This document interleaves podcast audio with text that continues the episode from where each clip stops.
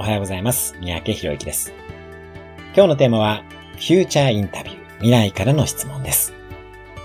目標を達成した未来の自分になりきって質問に答えていくという手法があります。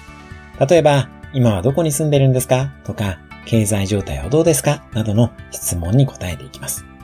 このフューチャーインタビューを行うことにはいくつかの効果があります。